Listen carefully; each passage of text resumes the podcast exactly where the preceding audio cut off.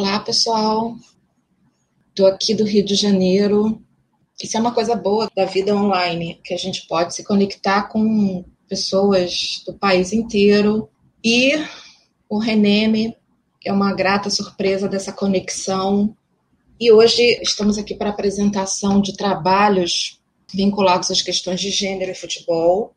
É uma temática que, que eu adoro.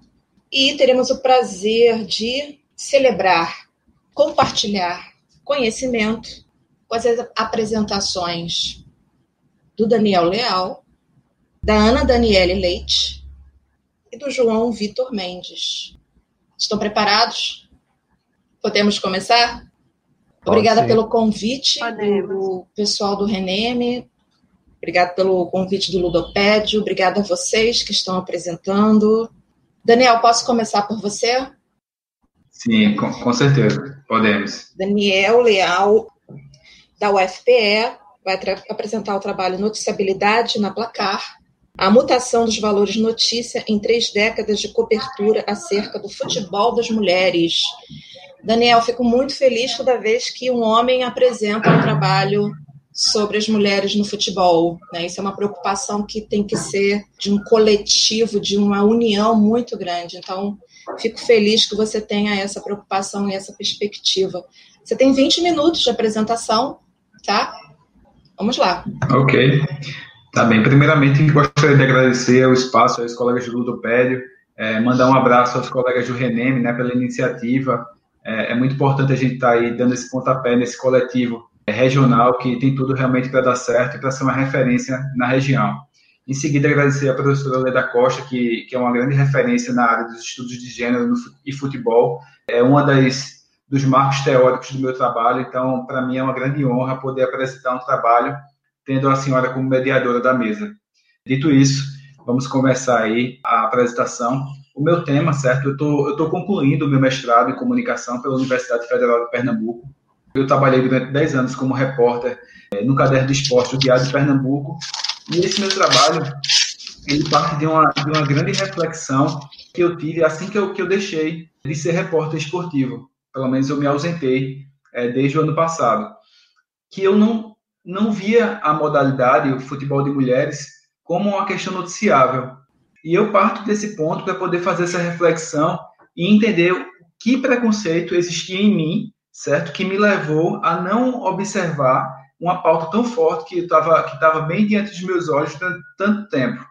E eu acabei escolhendo a Placar porque a Placar, durante muito tempo, ela fez parte do meu imaginário, certo? Eu, eu cresci é, lendo a Placar, sou leitor da Placar ainda.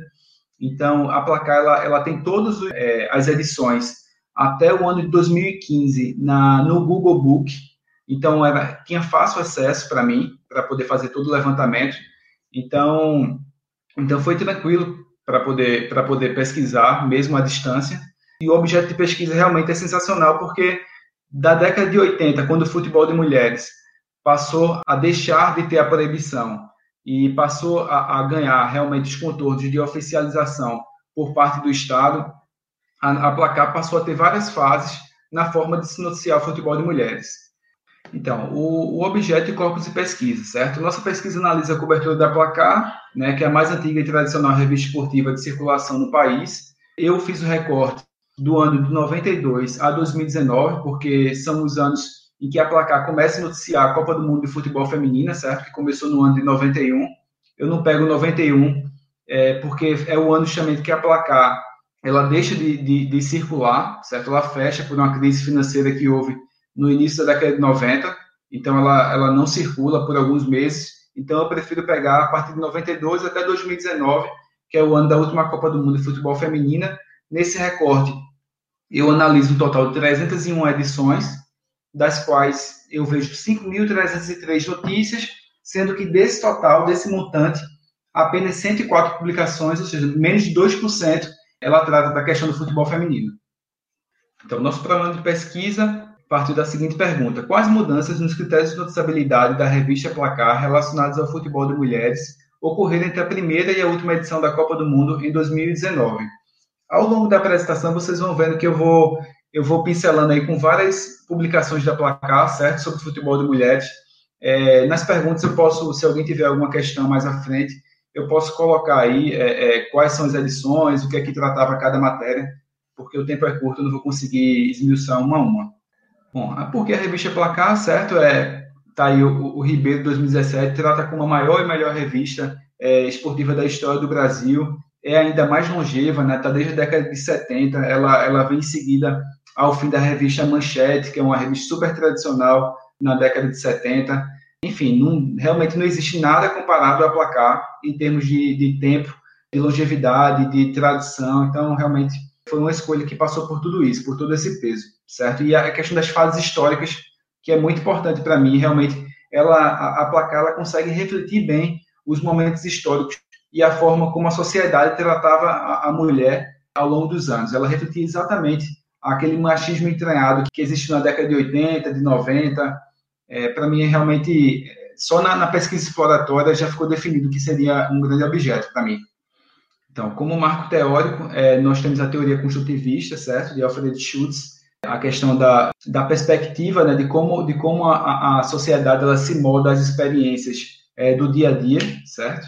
A notícia como construção social da realidade, é, avessa à objetividade da teoria do espelho, completamente avessa, é, e o mundo dos mais mídia é, como um lugar significativo na construção, ou seja, a, a mídia ajudando a construir uma ideia que a sociedade tem sobre as mulheres no futebol.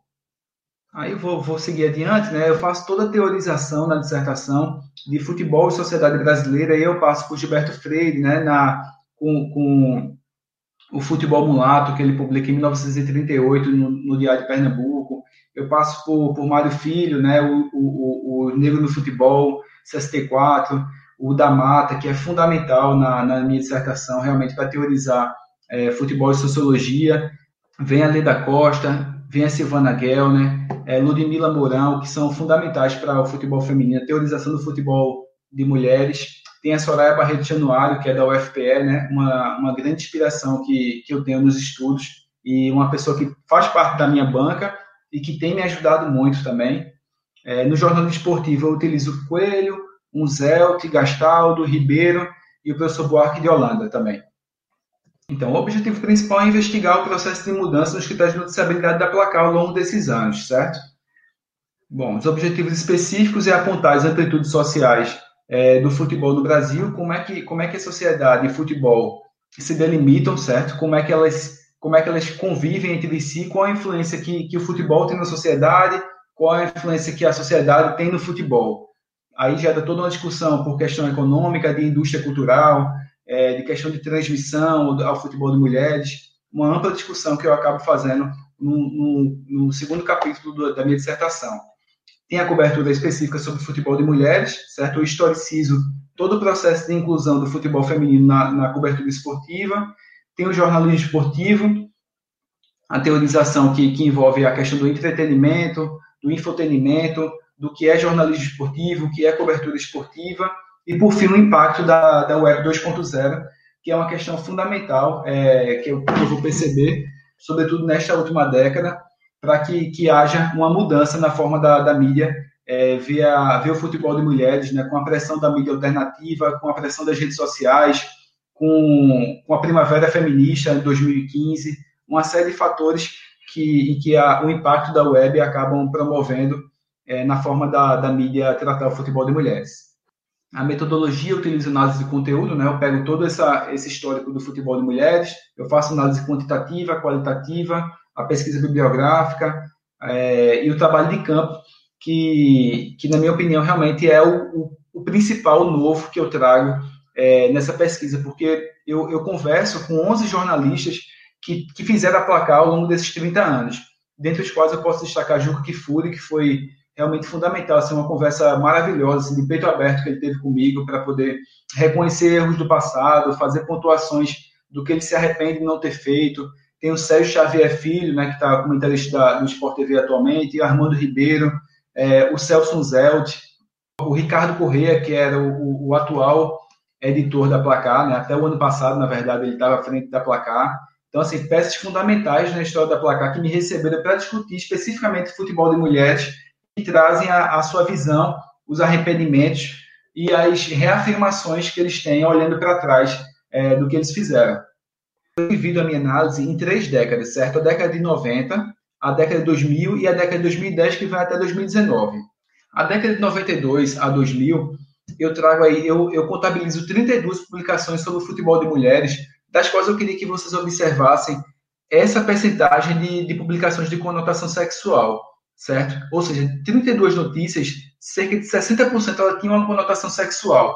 Era o que? Era a mulher musa, a mulher modelo, as globetes, é, todo esse universo sexual, essa lógica da, da mulher como objeto sexual, ela permeou muito o imaginário masculino nessa década de 80 e, e realmente era, era, fazia muito parte da cultura masculina, né? das redações muito cheias de homens, né? A, a, aquele pudor, aquela falta de pudor em fazer brincadeiras de cunho absolutamente sexuais, né, machistas, e que a gente vai ver como isso vai mudando ao longo do tempo.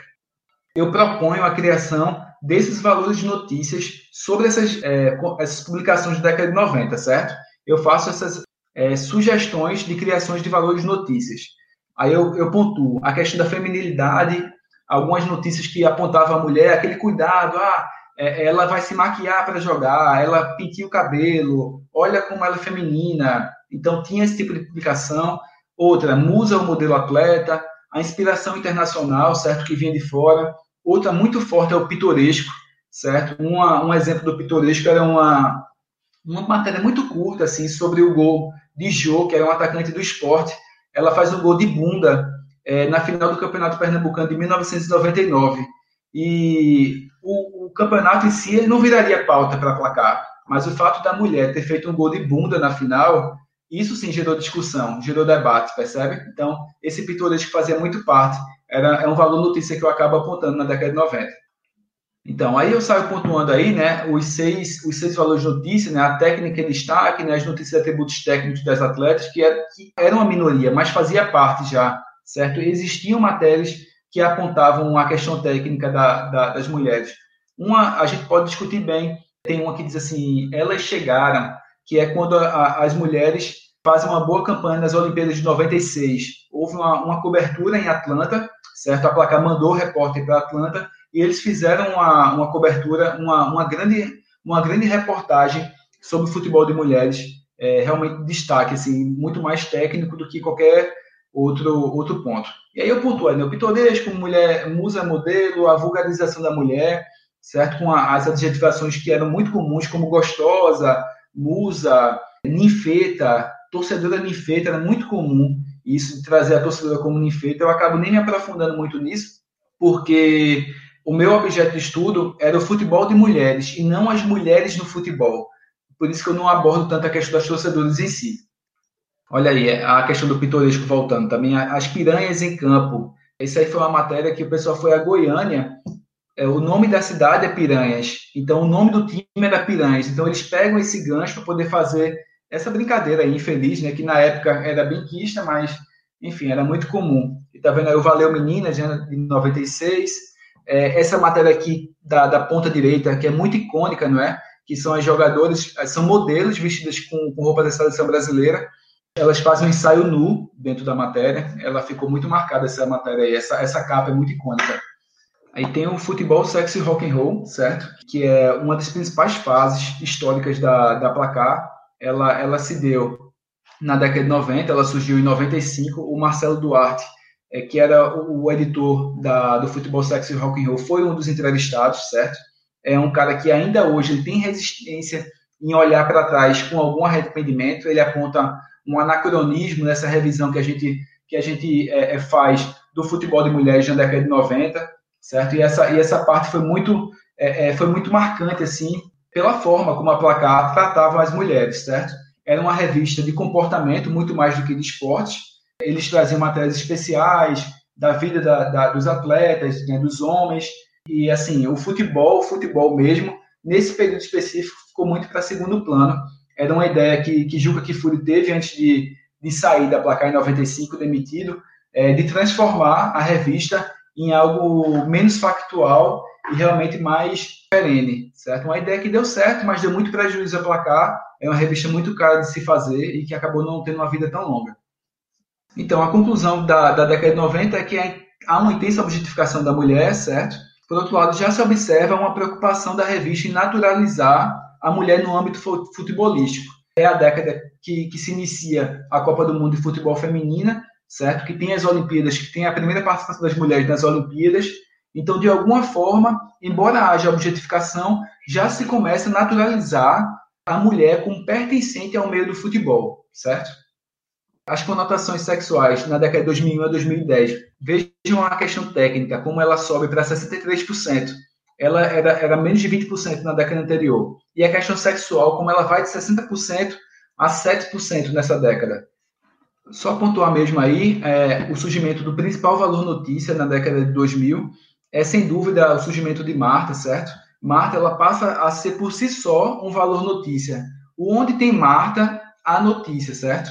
mesmo antes de ela se tornar a principal jogadora de futebol do mundo, ela por si só, ela já realmente quebra um estigma, um paradigma da revista e se torna um valor em si, um valor notícia. Ok? Tem a questão do reconhecimento, e todos esses aí são valores notícias que eu aponto nessa década, tá? Você vê aqui que a questão da, da depreciação do gênero feminino e do pitoresco, eles seguem firme e forte. Muito embora, por outro lado, a gente já observa um maior acréscimo de, de valores notícias é, de conotação técnica e positiva, né? A questão da técnica de destaque, do reconhecimento. E aí a gente vê é, que tem, tem o um lado positivo, certo? Essa, essa baixinha retada aí é a primeira vez que Marta aparece na placar. Eles estão anunciando a jogadora que veio do interior de Alagoas para o Rio de Janeiro. Enfim, tem aí essa o, Milton Neves pontuando aí, né? Mandando, mandando a mulher vender Avon é, em vez de jogar futebol o Apanhamos de Mulher e Gostamos é uma matéria muito muito rica assim que a Placar faz. É, os, os repórteres da Placar eles marcam o jogo contra o, o time feminino da Portuguesa para mostrar, eles queriam mostrar como as mulheres podiam ser superiores aos homens, mas eles acaba acaba que é um tiro pela culata porque eles fazem, eles reafirmam alguns temores do homem de perder para a mulher que acabam a, a, é, expondo um machismo estrutural da época, que estava entranhado neles, mas sequer era perceptível para cada um deles, certo? Aí tem, eu destaco aí a fala de Sérgio Xavier Filho, né, que foi editor-chefe da placa por muitos anos, e ele faz uma autocrítica muito rica assim, durante é, é, é, a entrevista dele e admite né, que falhamos. A conclusão é a placa buscou retratar um anseio feminino pela profissionalização, é a parte é a, é a questão, o cerne da questão. Houve um anseio em tratar a, a, a, mulher como profissional do esporte. Eu acho que essa é a grande contribuição da Placar é, em retratar o futebol de mulheres na década de 2000, certo? Fora as outras questões. 2011 a 2019. Você vê que a questão da, da, das notícias sexuais, elas voltam a ter um acréscimo, certo? Elas voltam a ter um acréscimo em termos percentuais. Em números absolutos, há um decréscimo da, das notícias de cunho sexual. E 100% dessas, dessas notícias de cunho sexual, elas acontecem entre 2011 e 2015, certo? Quando a placar ela vai fechar mais um ciclo, é, ela vai ser vendida para caras e começa um outro ciclo da placar em que a placar realmente não toca mais na questão da mulher como objeto sexual. E a questão técnica acaba sobre, é, se sobrepondo né, com mais de 60% das notícias da década. É uma década realmente de, de virada assim, para a mulher. É uma década que a placar ela pede desculpas é, pela forma como ela tratou a mulher no, nas décadas anteriores. Ela faz uma série de, de, reportagens em que busca se redimir sobre a imagem machista que ela construiu de si própria nos anos anteriores. Em 2019, existe uma edição especial somente sobre futebol de mulheres. Então, uma revirada gigante, certo? E realmente é, é, a gente pode apontar que o ano de 2019 em si é um marco fundamental na forma de, de, se, de se olhar o futebol de mulheres, tanto pela Copa do que aconteceu, pela audiência exponencial, pela mídia independente, certo? Tem aí a Vibradoras, tem é, uma série, o Jogadelas, são meninas que começaram a pontuar o sucesso do futebol de, de mulheres e conseguiram ter em si sucesso de audiência nos seus portais. E a Placar, certo, vendo esse movimento, também buscou se enquadrar ao momento do futebol de mulheres, a evolução da sociedade como um todo. E aí são as, os valores de notícia, certo?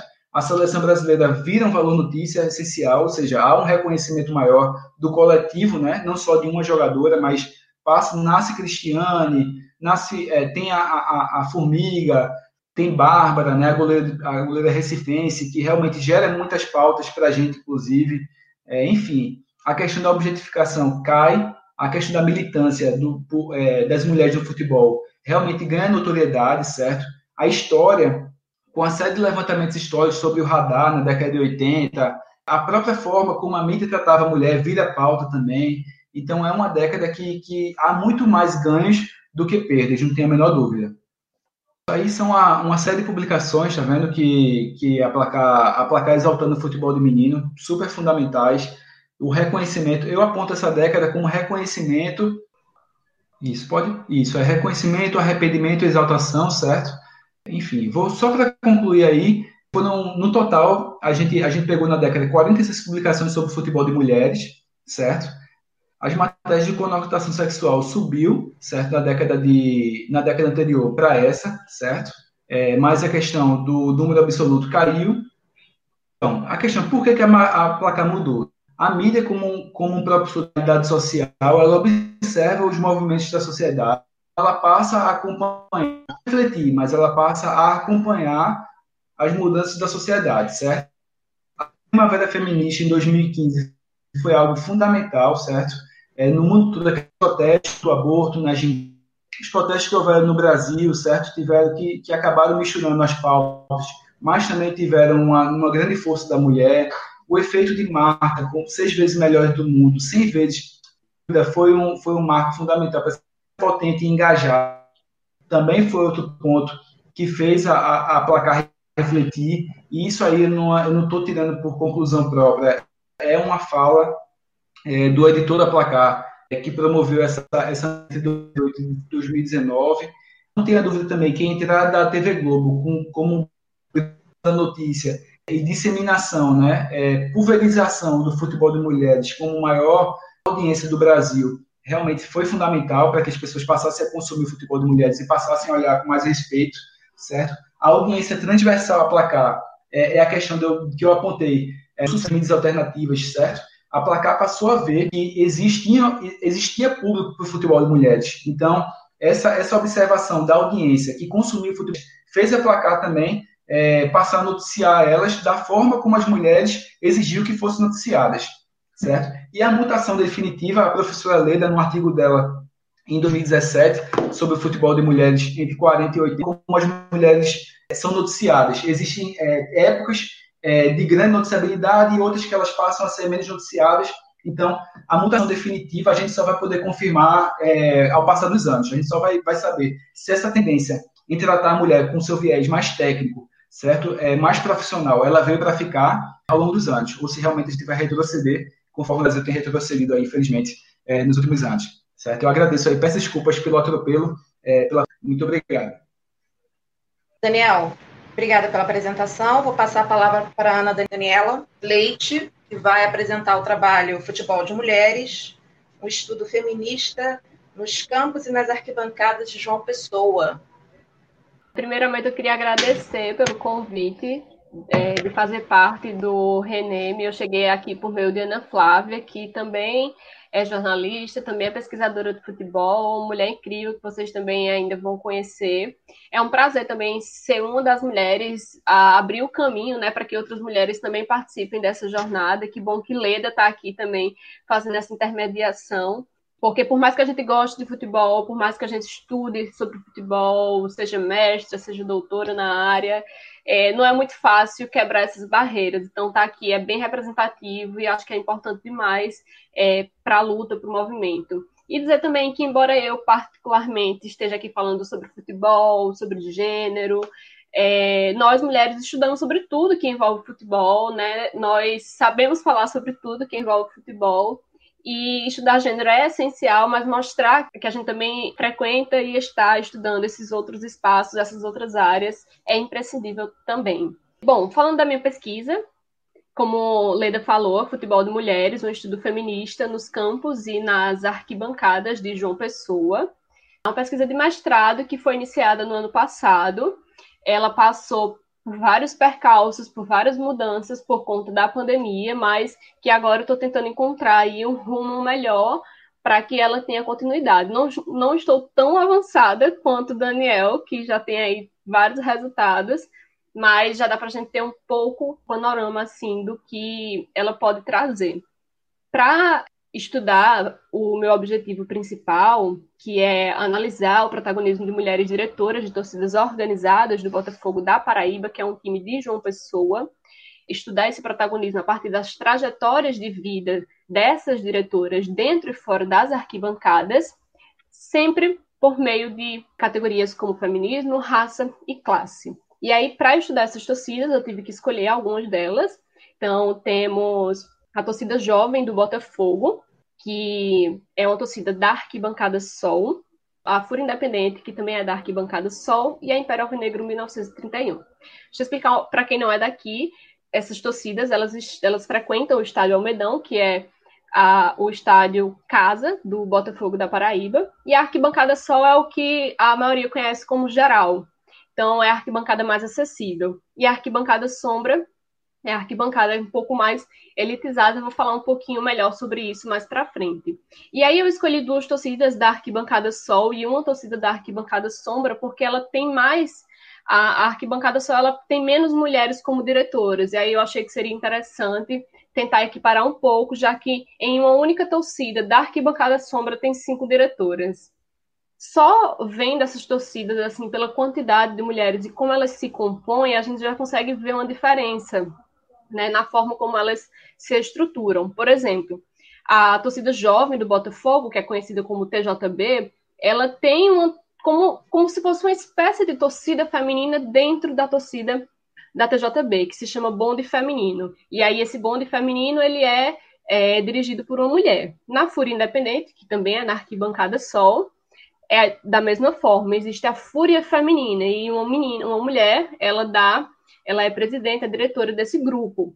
Já na arquibancada Sombra, que eu estudo a Império Alvinegro, 1931, existe uma diretoria geral e nessa diretoria existem mulheres. São cinco mulheres e não há diferenciação de cargos. Então, a gente já consegue ver um pouco aí essa diferença entre as torcidas.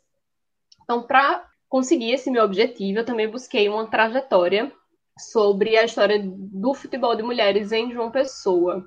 Isso como uma forma também de ir do campo para a arquibancada. Bom, por que, que eu achei que isso era importante? De trazer o futebol de mulheres como uma introdução para poder falar sobre as mulheres na arquibancada. Quem for ler o meu trabalho, acho que vai até achar um pouco estranho, porque eu acho que tem 90 páginas sobre a história do futebol de mulheres em João Pessoa. Mas como eu trabalho com narrativas de vida e aí mais para frente eu vou falar um pouco sobre isso, falar sobre esse futebol acaba fazendo um pouco mais de sentido. Então, falar sobre futebol de mulheres em João Pessoa foi uma forma de introduzir a presença das mulheres na arquibancada, na, nas arquibancadas por dois motivos. Primeiro, porque não se fala absolutamente nada sobre o futebol de mulheres de João Pessoa aqui.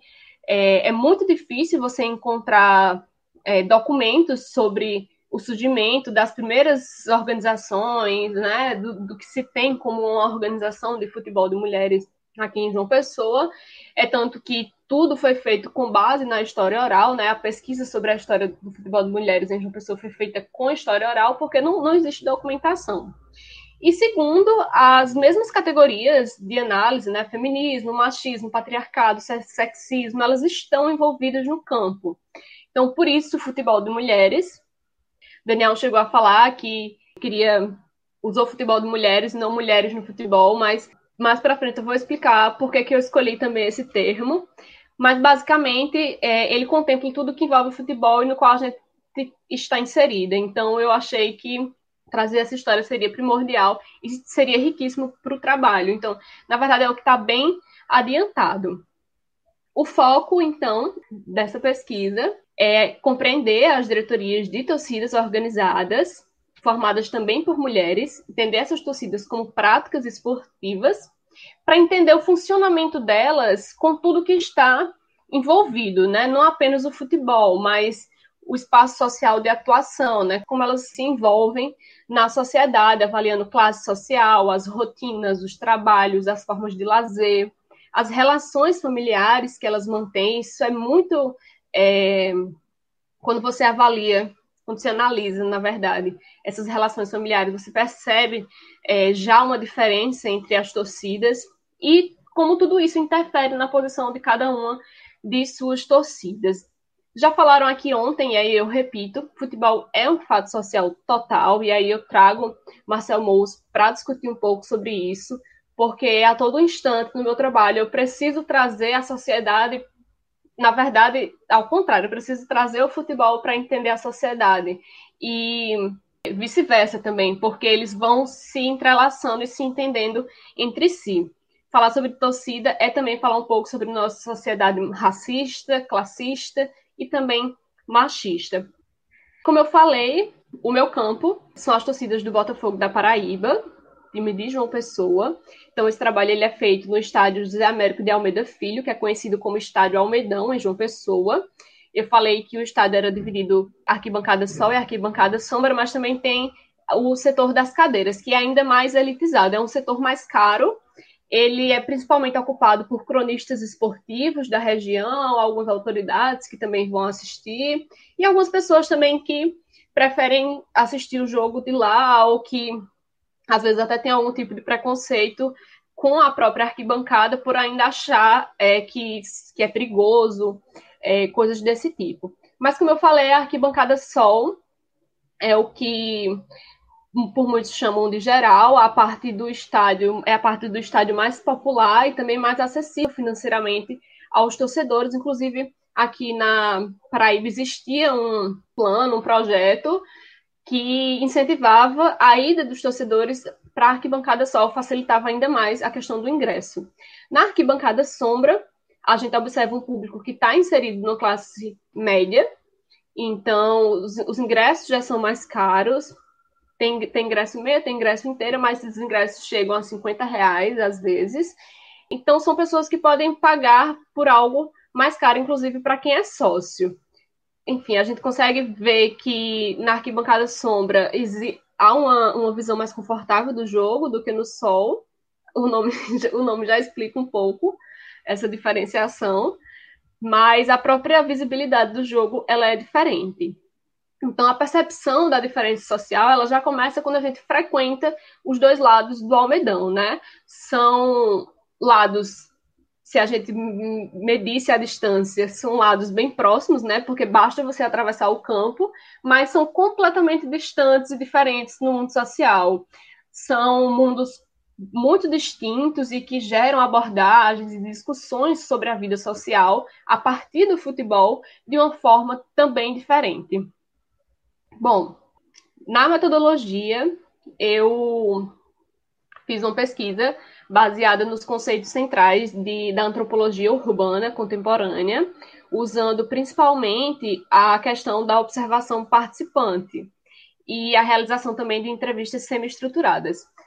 No começo, essa era a metodologia principal, a observação participante. Eu queria analisar o protagonismo dessas diretoras de torcidas organizadas dentro dessas torcidas dentro dos jogos, dentro das arquibancadas. Consegui assistir alguns jogos na arquibancada sombra. Quando fui para a arquibancada sol, o isolamento social foi decretado e aí eu precisei estruturar toda a minha pesquisa. Então, a realização da pesquisa aconteceu dentro e principalmente fora da arquibancada.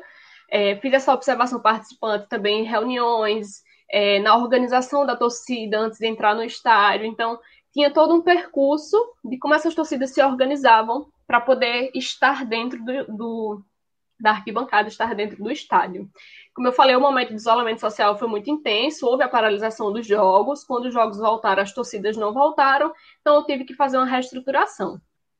Com essa reestruturação, eu passei a pensar a minha metodologia voltada também para etnografia virtual, porque aí eu precisei usar um pouco das plataformas virtuais para poder fazer as entrevistas, poder dar continuidade né, ao que eu já, já estava fazendo e, enfim, para poder também colocar a pesquisa para ser finalizada. E aí, como disse Canclini, houve uma expansão de unidades de sentido não, ter, não territoriais. Então, eu ultrapassei a, o que para mim era território, ali era base, e fui para o campo da internet, fui para o campo virtual, que não era muito diferente antes da pandemia, né? A, a etnografia virtual, e consegui dar um, andamento muito grande na pesquisa, principalmente na questão é, da história do futebol de mulheres. Fiz várias entrevistas virtuais e estou dando continuidade a elas a partir de agora,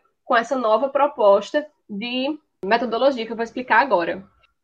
Essa, essa nova proposta, né, por conta da pandemia por conta, por eu ter colocado também a observação participante em um, digamos que em um lugar secundário, porque ela deixou de ser o meu foco, eu percebi que minha pesquisa estava caminhando por narrativas de vidas, por itinerários pessoais. Então, eu preciso, já que eu não tinha como observar mais a presença dessas mulheres, dentro da arquibancada e como é que elas se comportavam, como os homens se comportavam a partir das atitudes delas, como eu não podia mais perceber isso, então é, eu decidi realizar esse trabalho a, partir de relatos de histórias narradas pelas próprias interlocutoras, é, relatos que vão ser ouvidos, alguns já foram, mas eu vou refazer todas as entrevistas, pessoalmente e também de forma virtual, fazendo uma análise feminista é, com base em algumas categorias de análises que vão ser definidas, né, para poder dar aí um caminho para essas entrevistas e criar esses perfis, essas narrativas a partir das respostas dessas interlocutoras. A ideia é fazer com que essas torcedoras elas conversem entre si, né? É contar essas narrativas, mostrar essas narrativas de vida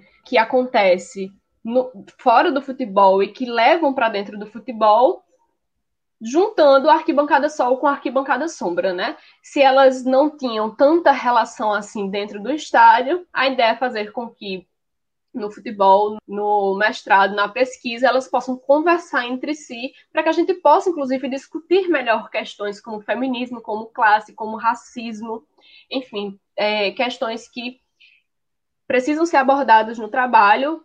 É, é o foco, é um pouco pretencioso, inclusive, porque requer muito estudo. É, estudar feminismo não é fácil, a gente precisa pegar muito pesado realmente nisso para não deixar nada passar, mas está dentro desse foco e a gente a ideia é que realmente é, isso entre como uma das principais categorias de análise. Bom, por que eu uso o termo futebol de mulheres? Né? Muita gente prefere utilizar futebol feminino, é, eu peguei esse termo lendo uma dissertação de Cláudia Samuel Kessler. É, eu troco futebol feminino por futebol de mulheres porque eu concordo muito com essa, essa explicação de Kessler. Ela diz que quando a gente troca futebol feminino por futebol de mulheres, a gente passa a entender é, esse futebol como um espaço de prática futebolística e sociabilidade na qual predominam as mulheres, mas elas não são exclusividade.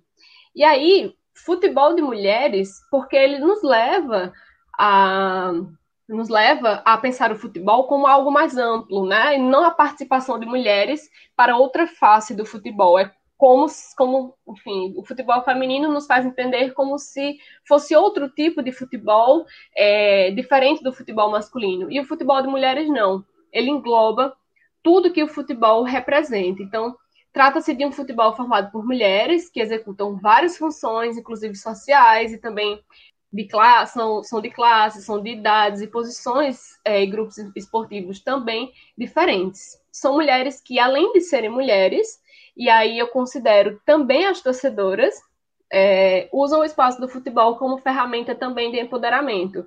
É, quando a gente escuta as narrativas de mulheres, de jogadoras do futebol de mulheres, a gente percebe que existe uma discussão muito forte sobre é, jogar por amor, né? Estar fazendo aquilo ali por amor, porque o futebol não é o futebol de mulheres não é profissionalizado. E aí essa expressão, ela é relatada com frequência por essas mulheres. Então, é, é uma expressão que, de certa forma, acaba sendo usada, quando a gente analisa, também como uma forma de luta. Ela é relatada com frequência pelas, inter, pelas interlocutoras desse meu trabalho. São atletas é, que fizeram surgir o futebol feminino, o futebol de mulheres, perdão, aqui em João Pessoa. São duas mulheres, Maria Rejane e Gleide Costa. Maria Rejane hoje ela não atua mais no futebol, mas Gleide Costa é técnica do time é, de futebol de mulheres do Botafogo da Paraíba. São mulheres importantíssimas na história do futebol de mulheres aqui na capital. E todas elas, inclusive as, as, que fizeram surgir o futebol e as que estão também hoje na atualidade, todas elas é, falam sobre jogar por amor, né? Falam isso com frequência. Isso deve, pode ser explicado pelo fato de que não havia incentivo, não havia salário nem remuneração, porque essas mulheres elas para que essas mulheres atuassem no esporte. Isso pouco mudou, é algo, é um dos resultados que a gente já consegue ver na pesquisa, a questão de remuneração, de tratamento com essas atletas pouco mudou e praticavam esses, esse esporte porque gostavam e como forma, como eu falei, de luta também para que mais à frente outras mulheres pudessem fazer, pudessem participar do futebol, pudessem jogar futebol não por amor, mas sim como profissão.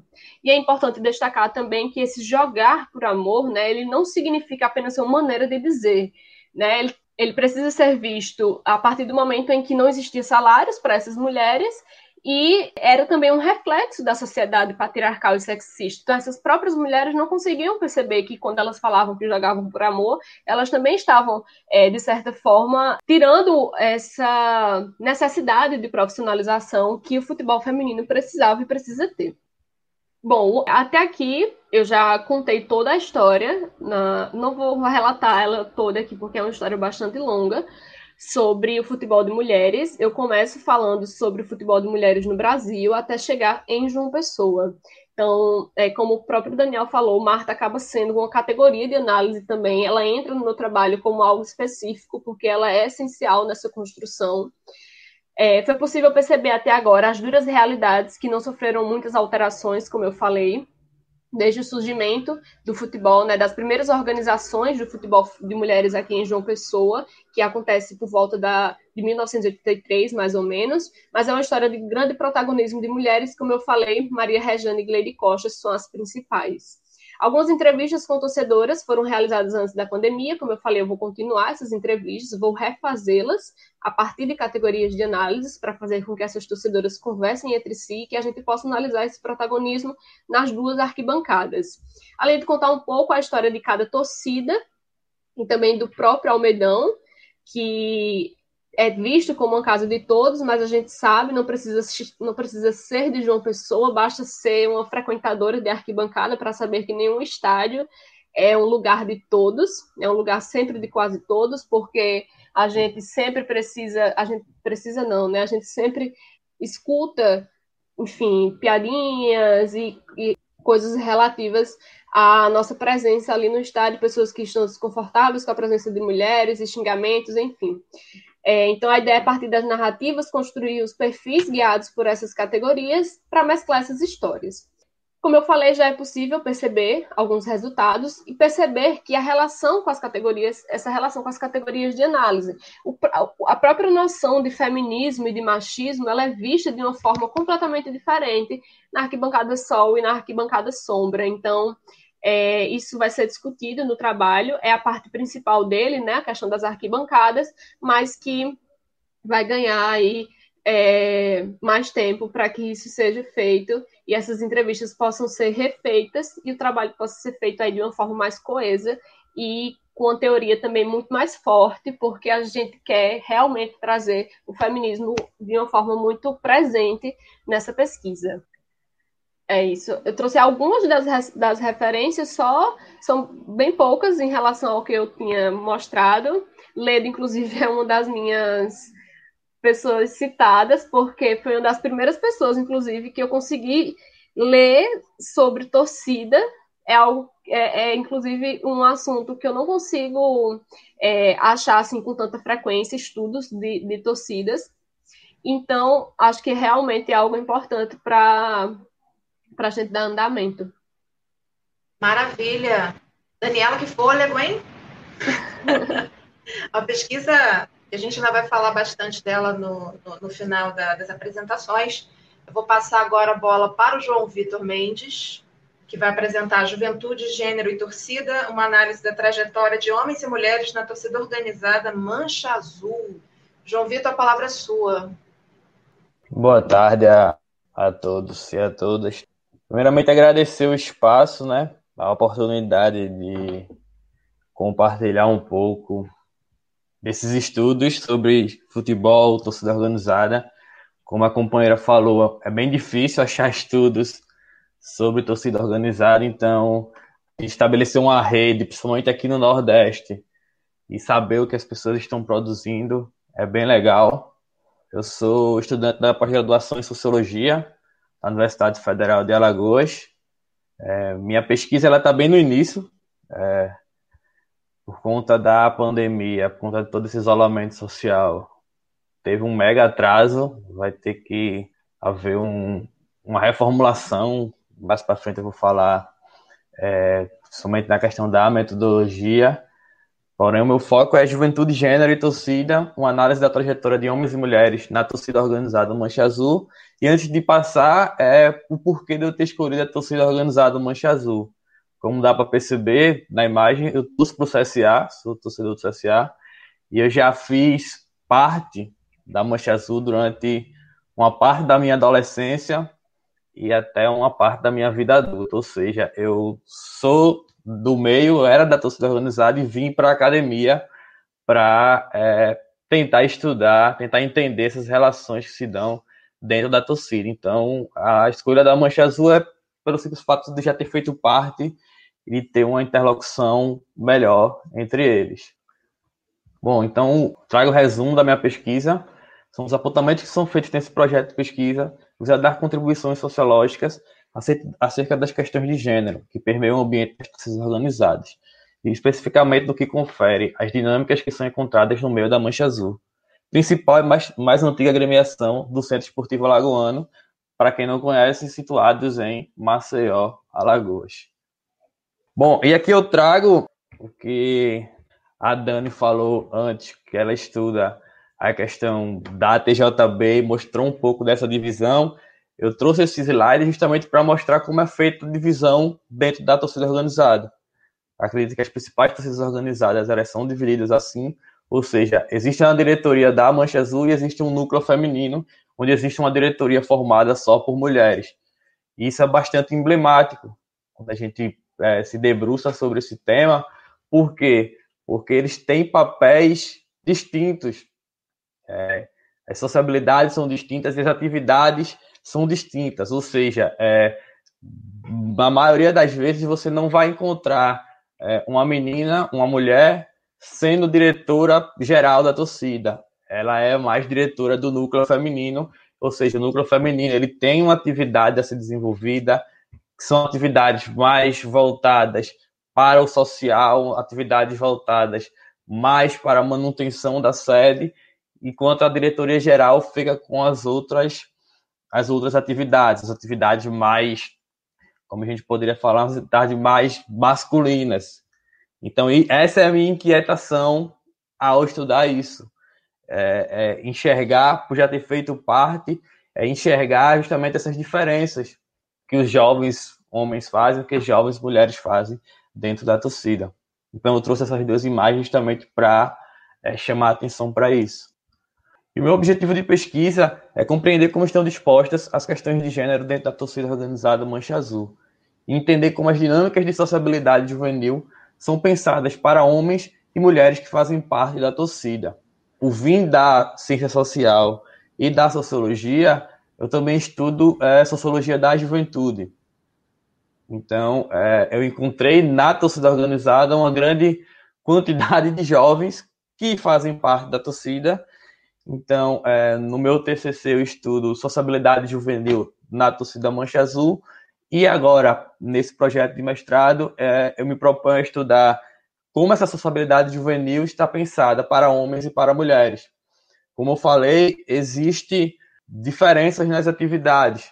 Por exemplo, mais para frente eu vou falar, mas eu posso falar o seguinte: é, tem jogos tem caravanas, quem, quem estuda torcida organizada, quem já vivenciou isso, tem jogos que as mulheres são proibidas de viajar. Por exemplo, vou citar mais uma vez o exemplo da nossa companheira que está em João Pessoa. Um jogo entre CSA e Botafogo da Paraíba no Almeidão, é, na caravana que sai da torcida organizada, as mulheres elas são proibidas de ir. Porque esse é um jogo considerado perigoso. Então, um jogo no qual só os homens eles têm autorização de frequentar. Então, se as meninas quiserem se deslocar até um jogo desse, ou elas se deslocam à parte, ou elas vão em outra caravana. Então, em, em conversas informais é, com alguns amigos, eu comecei a questioná-los do porquê de não levar as meninas nessas caravanas. E eles falam que, como é um jogo perigoso, abre aspas, como é um jogo de guerra, que eles vão preparados para brigar, eles não vão ter como proteger as meninas. Então, mais uma vez, mostra como é, o machismo é, ele está bastante presente na torcida organizada. E aqui eu aponto um pouco da metodologia de pesquisa.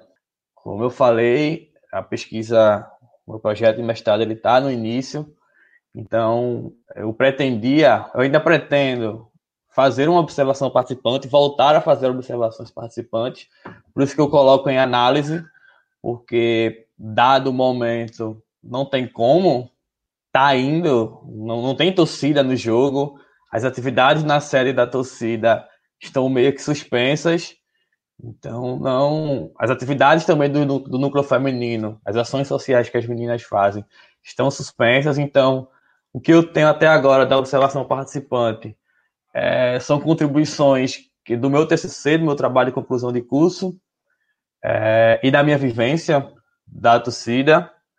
Eu é, pretendo fazer um survey, um questionário virtual. Eu acho que essa é a, conversando com o meu orientador, essa é a parte mais o que dá para fazer agora, é, através do survey, tentar delimitar é, a quantidade de homens, a quantidade de mulheres, escolaridade, região onde, onde vivem, entre outras questões. Entrevistas semi-estruturadas, que no caso vão ter que ser de forma virtual. Eu já estou com interlocução com algumas, com algumas pessoas, tanto homens quanto mulheres, justamente para dar uma adiantada nisso daí. E uma etnografia virtual, que é uma prática, é algo que eu já vinha feito, já tinha feito no meu trabalho de conclusão de curso, e é algo que eu vou voltar a fazer, pois a gente vê nas redes sociais um, um grande potencial para entender algumas relações que se dão dentro da torcida.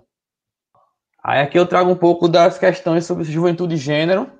É um, um trecho do artigo da Vivian Weller, no qual ele é denominado A Presença Feminina nas Subculturas Juvenis, a arte de se tornar visível eu acho esse trecho bastante interessante, pois quando eu comecei a estudar os jovens na torcida organizada, eu estava focando sempre nos jovens homens. Então, todos os meus questionamentos eram os homens. Eu meio que invisibilizava a presença das meninas na torcida.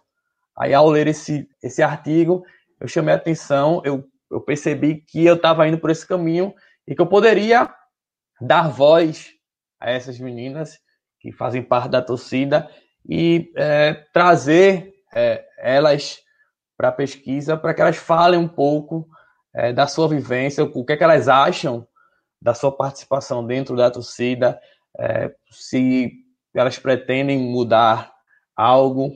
Então, é, eu trago um pouco essa perspectiva sobre juventude e gênero. Aí eu trago aqui, né? Aqui já é um artigo da Carolina Moraes, onde ela fala que as torcedoras querem torcer tensões e negociações da presença das mulheres nas arquibancadas de futebol. Ela bota aqui as discussões sobre o papel da mulher na sociedade cada vez mais ganham destaque em estudos. No mundo das torcidas, esse papel se intensifica cada vez mais. E a gente vem vendo isso, né? É, principalmente com o advento das redes sociais, a gente vem, vem, vem ver e surgir debates nas redes sociais. É, aqui no CSA surgiu recentemente uma torcida formada só por meninas. A torcida se chama Empodera Azul. Então, é, mostra justamente essa reivindicação das meninas em, em buscar é, o, o, seu direito nas arquibancadas de não ficar só é, como coadjuvante nesse processo. E aí, meio que para contextualizar, porque o meu trabalho ele não aborda só gênero, como também, como eu já falei, traz contribuições da sociologia da juventude. Eu trago uma citação do Dairel, onde ele fala que o jovem ele deve ser visto como um sujeito social, ou seja, como protagonista das suas ações, é, como aquele que não mais é, vê a juventude como uma fase transitória, isso já foi superado. Então, ver o jovem que está inserido na torcida, na torcida organizada como um protagonista de que ele está ali, ele quer estar ali e ele tem plena convicção das atividades com qual ele está desempenhando. E aqui eu trago um pouco do que eu já, já vinha discutindo no meu trabalho de conclusão de curso sobre torcida e lazer, da gente enxergar a torcida organizada, a sociabilidade juvenil, tanto de, de homens quanto de mulheres, dentro da torcida organizada, como uma prática de lazer Muitas vezes, o ser torcedor organizado, você é bastante marginalizado. É, existem muitos, muitos estudos que estigmatizam o, o torcedor organizado, que focalizam no conflito, na violência. Claro, não, não estou desconsiderando isso, mas, além disso, pensar a torcida organizada como uma prática de lazer, como um circuito juvenil de lazer assim como é, o jovem em Maceió vai ao cinema, vai, vai a um bar ou vai a um show, é, o jovem ele também frequenta os jogos e frequenta as atividades da torcida organizada. Então, quando eu, quando eu aponto questões de torcida organizada, eu não estou só me referindo aos dias de jogos. Claro, é no dia do jogo onde a torcida organizada ela adquire mais maior protagonismo. Porém, existem outras atividades, existem as festas das torcidas, existem as ações sociais, existe o dia a dia na sede, existem os eventos na sede, existem as caravanas, as viagens. Então, é perceber todo esse circuito como uma prática de lazer para esses jovens. Aí aqui eu trago é, a rede social como ferramenta de sociabilidade, é, algo que eu já vinha fazendo e algo que eu, que eu me proponho a fazer no projeto no, na pesquisa do mestrado é ver como as redes sociais elas se tornam um, um território de disputa e na etnografia virtual a gente consegue colher depoimentos, colher comentários e debates que, que, que podem enriquecer a nossa torcida. Vou dar um exemplo, a nossa pesquisa. Vou dar um exemplo do que ocorreu aqui em Maceió recentemente, ano passado. Não sei se todos vocês acompanharam, está relacionado com a Mancha Azul também, que o núcleo feminino da Mancha Azul ele foi suspenso por um determinado tempo, ou seja, o núcleo feminino, as meninas elas não poderiam fazer atividades em nome do núcleo feminino pelo simples fato delas terem tirado fotos juntas com outras torcedoras de, de outra torcida organizada, a torcida organizada rival do CSA. É, era um encontro, elas fizeram um encontro, né? Era um, o MFA, que é o movimento é, feminino de arquibancada, teve um encontro em Maceió e ao final desse encontro só meninas, só jovens debatendo sobre suas torcidas organizadas e ao final do encontro elas tiraram uma foto. Essa foto foi postada na rede social. E esse foi o estopim para que a diretoria geral da Mancha Azul é, suspendesse o núcleo feminino da torcida de suas atividades, só pelo fato de tirarem a foto. Então, por que eu chamo atenção para esse, esse episódio? Porque foi através da rede social que é, é, é, através da rede social, foi através dos comentários do Facebook que a gente vai percebendo como os discursos eles vão sendo construídos, principalmente os discursos machistas. Por quê? Porque antes desse encontro das meninas, houve, houve também o encontro dos homens é um, um seminário intitulado Futebol pela Paz, que teve em Maceió. Eu estive presente e ao final de todo o seminário, é, todo mundo tira foto junto. Então, a mesma foto que as meninas tiraram no, no seu seminário, os homens também tiraram, junto dos seus rivais. E não gerou tanta polêmica quanto a foto das meninas. Então eu trouxe esse exemplo porque a rede social ela se tornou um, um lugar de debate. É, eu, tenho um print da postagem, né, do, da torcida oficial, da nota oficial, falando da suspensão das meninas e os comentários. Ou seja, os homens eles eram condicionados a concordar com a atitude da, da diretoria. Não, a torcida está certa, suspender não, não pode tirar foto com o rival. E as meninas é, questionando o porquê disso. Então, é, eu trago a rede social aqui como uma ferramenta importante de sociabilidade.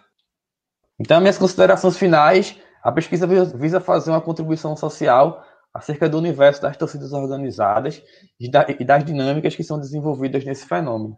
É muito comum que a sociedade enxergue os torcedores organizados apenas, apenas como seres marginalizados, o seu único objetivo é o embate com os rivais e as transgressões às normas vigentes. Procuro com esse projeto dar protagonismo aos jovens que fazem parte desse meio social, dando ênfase justamente a essa dicotomia de gênero que é comumente vista. É um processo importante, tanto para a sociedade quanto para o mundo acadêmico, pois, pelo menos falando aqui da UFAL, de, de Alagoas, a gente não vê tantos trabalhos nesse sentido. E é isso. Obrigado a todos. Obrigada, a gente continua esse debate. Estou aqui para o que vocês quiserem e o pessoal que está assistindo também. Então, a, a vida em rede tem essas vantagens. Tá bom? Obrigada por tudo. Parabéns pelo trabalho. Vamos em frente. Viva a amizade, viva o futebol, viva o René, viva o Ludopédio. Viva as mulheres do futebol. Tchau, tchau.